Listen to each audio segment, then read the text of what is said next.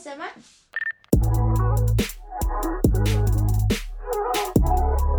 没你的事，没我的事。欢迎收听《没你的事，没我的事》第一集。我们是来自世新大学的学生，《没你的事，没我的事》是我们的毕业制作。我是主持人小硕，我是企划吕志英，我是制作人李子怡。我们会做这个企划，其实是因为媒体早已融入在我们的生活中，就像空气一样，就是我们可能没有察觉，但是它其实已经是生活不可或缺的一部分。然后在每个环节都会有媒体的存在，像是我们搭捷运的时候，都不是都有那个电视嘛，就是它会显示那个几分几秒车快来，可是它旁边也是有那个广告。然后又或者像是我们日常滑手机，你可能只是在滑个 FB 或是 IG，但其实那也是一个媒体的存在，都还是会有广告什么之类的媒体植入。所以呢，我们觉得不应该只有媒体工作者会需要了解到媒体生态这部分，我觉得我们大家都应该要了解这个部分，因为。媒体涵盖的范围越大，我们就更应该要保持着独立思考的能力，所以我们才会想要制作这个节目，让大家可以了解，也可以让想要进入媒体这个区块的人，也可以让把我们的节目当做一个参考。然后，像因为传播系通常可能就是用拍片的方式来做壁纸，但是因为像我们是全媒体系，然后是一个就是学校。比较新的戏，然后我们也是第一届，所以我们就想说用一个新的方式来制作我们的壁纸，所以我们就选择用 podcast 的方式。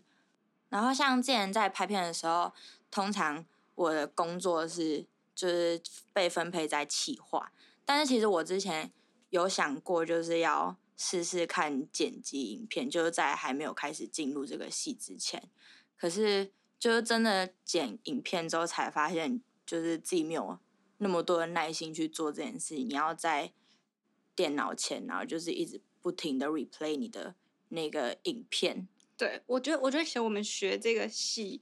嗯，我觉得我不知道这算好还是坏，但是因为我们一组的人就是其实蛮少的，因为其实班上人也就那样子，其实这样一组能分配到可能。最多就七八个吧，分工真的不够细。对我们真的可能一个人都会有可能需要到身兼多职，所以不过我觉得就是可能我们在执行上的时候会觉得很辛苦很累，可是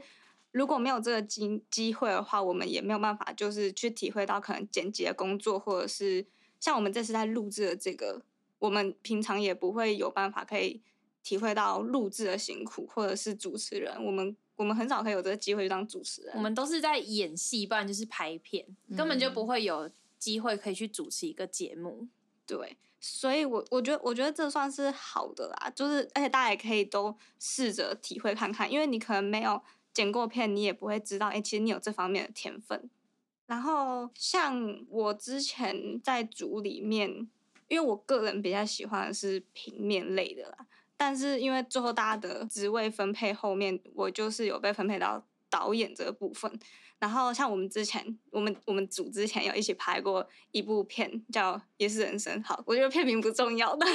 超抄袭的，听起来很我们的夜 市的夜，我们夜市的市是世新大学的市。对，反正那一部片就是有点类似在讲就是夜校生啊。但我觉得这部片不是重点，重点是我们那时候在拍的时候就是。可能算经验不足吧，反正我们时间的安排上出了点状况。然后我们有一场戏是在合体拍，然后那个合体的戏有很多场，可是可能不是在同一个，就是同一个时间点，有些是下午，有些是傍晚。对，然后可是我们反正我们就尽量排一个天还没黑的时间去拍，可是我们真的就是 delay 到了，然后然后那时候是冬天，所以。天黑超快，风也超大。对，然后然后收音都是很多风声之外，然后我们直接从白天直接排到天黑，然后后面直接接不到戏，就是会有人走一走，突然天黑的。然后我们后面直接整个重拍，我们就干脆把整个合体的戏全部移到晚上。这就是就是我觉得是一个真的是没有去实际体会过，我们不会发现到的问题点。那时候是 delay 几个小时啊？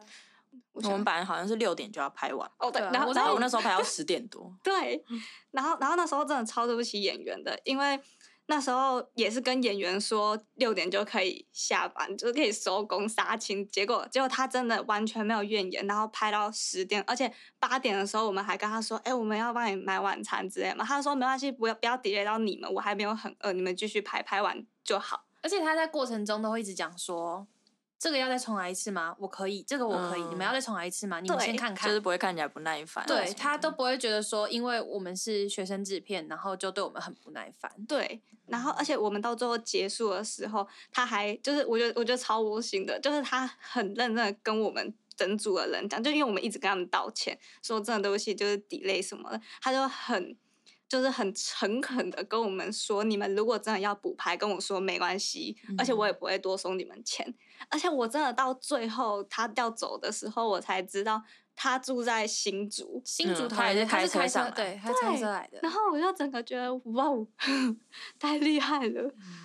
他很为学生们着想，对是一个很棒的前辈。我觉得很多东西真的是我们没有去做过、实践过，不会知道问题点在哪。例如像借器材这件事情也是，就是像我们自己都觉得，就是因为我们会去那种租器材、租摄影器材的店租。就是租器材，我们就想说嗯，先打电话过去跟他说，哎、我们需要哪些器材，然后跟他确认那些器材我们要的时间都有，然后这样就可以了。然后最后我们我们真的到借了几次之后才知道，哎、其实可以就是货比三家的。真的可以货比三家，有些就是 太贵了明明一样的器材就可以有不一样的价格。对，就是反正我们到拍《夜深人生》那场戏的时候，其实我们是分两间在租器材，嗯对，然后然后也要也是要去 check 它的关门跟可以领的时间，而且我们到后面才发现，它其实可以就是晚上十点的时候去拿，然后到隔天晚上十点换，这样子算一天。但是但是也要注意，就是他们会提早关门。我那时候要去哦借的时候，他突然打电话跟我讲说要关门了，叫我赶快去。然后我那时候人还在对三重，我要赶快赶去大安吧，那时候在大安。然后去完大安之后，我还要再去综合的另外一间器材店，然后根本就这时间超赶，然后开车就要很快，那其实很危险。拍片到快最后一年才发现这件事情。因为以前都不是，以前可能会到处借器材啊什么的，可是到最后就会觉得我们要呈没有，以前我们是在固定的一间间，我们以前在学校对嗯面那间接。哦，对，因为学校附近有一间。嗯，然后后来才发现原来可以去其他间，然后比我真的奉价这样子。劝各位学弟妹，说近的近的就最好。对嗯，而且就是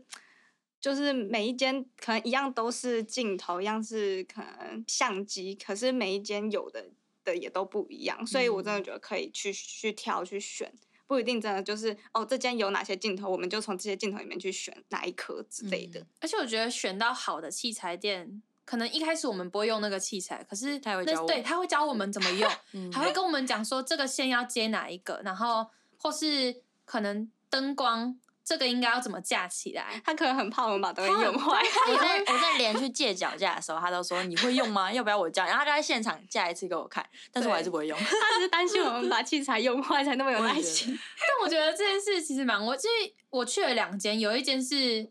他就是相机放着，诶，他是相机放着之后就跟你讲说你这边试一下，他连教都不会教。然后那你就那时候我教都不会教，你就翻给他看，然后他吓死，他就来教你我。那时候其实很不会用这个器材，然后我就想说完蛋了，你就直接从镜头上打开，他就会吓到，他马上就会教你。然后他是后来愣住，他就说：“哎、啊你不会用哦？哦，我教你。”然后他就 他就才默默的教我，很怕我把东西用坏，然后还小心翼翼的给我。再讲到演员甄选这件事情，因为我们我们在拍《夜市人生》的时候，其实就是我们有办一场演员甄选，在学校其实就就是蛮阳第一次对蛮阳春的，啊，但是是还是蛮多蛮多人。那时候好像有大概快十个人有来参加这个甄选，因为是有两个角色，嗯对，嗯然后两个角色加起来十个人来参加我们的甄选。然后像就是我们刚刚有提到的一个，就是等我们等很久，然后但是都不会没耐心的演员。然后我们觉得，就他那时候在甄选的过程中，然后就是看得到他真的就是很喜欢演戏这件事情，因为他就是表情就是看起来就是很开心，然后很享受这件事情。然后像他是他早上其实是呃一个上班族，然后他其实之前好像高中的时候就专案是经理，对不对？嗯嗯然后他好像是高中的时候被找去演戏吧，然后他就爱上这件事情，对，然后他就是现在虽然平常日还有在上班，可是他假日可能还是会找一些像我们这些学生制片什么的，然后来演戏。呃，不过他有说他有就是荒废他这段梦想一阵子，因因为他会去当专案经理，他是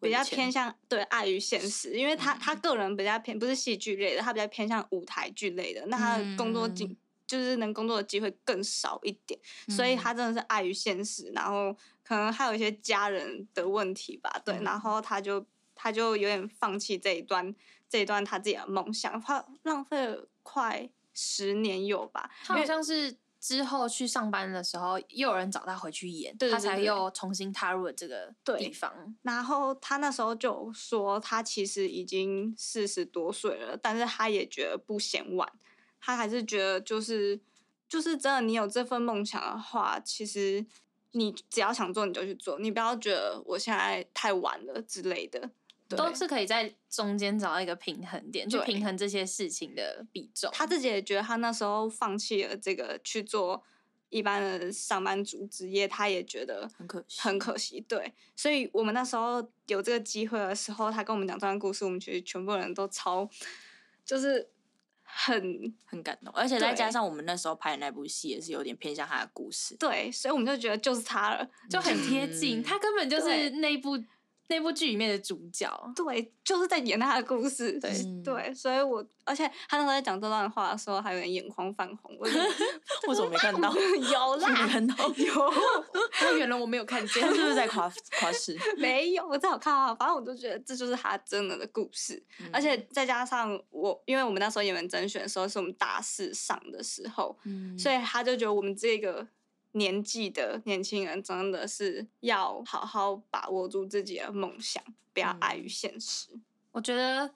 其实不管是任何的行业，就是只要自己是喜欢的，我们都可以在面包跟梦想之间找一个平衡的点去实践这件事情。像我们之前，我跟子怡都是在做办公室的，嗯，然后我们其实就有体会到。办公室的生态其实跟拍片很不一样，对就一个是机动性，然后一个就是很固定的八点半上班，五点半下班。对，就是我们的作息会很规律。可是拍片真的是很不一样，因为拍片很容易就是你半夜要要出班，然后嗯假日上可能对要啊，可可可能隔天又可以再加一整天，就是他的作息是很不一定的。所以我觉得，如果真的要踏入媒体界的人，今天不管是拍片，或者是你要做新闻台什么这些都一样。嗯，对，如果你真的是想要踏入媒体界可能你是一个就是需要很规律作息的人，你真的没办法，就是就是可能五点就起来，你只能每天八点起来的话，那你真的是要好好的评估评估，对，而且你真的会因很痛。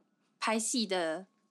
一些剧情需要，然后可能是凌晨要去拍，要赶在那个凌晨没有人的时间去拍，对，那个作息真的很复杂。然后可能凌晨出门，然后半夜才回家，睡没对几小时又要出门，或甚至二十四小时都没有睡觉。嗯，都是因为还要练看剧本啊什么，其实，对如果是演员的话，对，但不是只有拍片是二十四个小时的，我们做 podcast 就是想让大家知道说，不是只有目前的人是辛苦的，我们想让大家了解到幕后也是有在默默的付出，才能成就一个很好的作品。而且 podcast 的形式也可以让通勤族、家庭主妇，任何一个没有办法无时无刻盯着手机的人，轻松了解媒体的生态。然后我们之后也会请一些媒体人来跟我们分享他们在业界的经验，或是他们的工作上的一些有趣的事情。那我们今天就介绍到这边，大家拜拜。拜拜拜拜。想了解更多媒体界的大小事吗？继续收听我们的频道。有什么建议可以到我们的 IG 留言告诉我们。谢谢收听，这是没你的事，没我的事。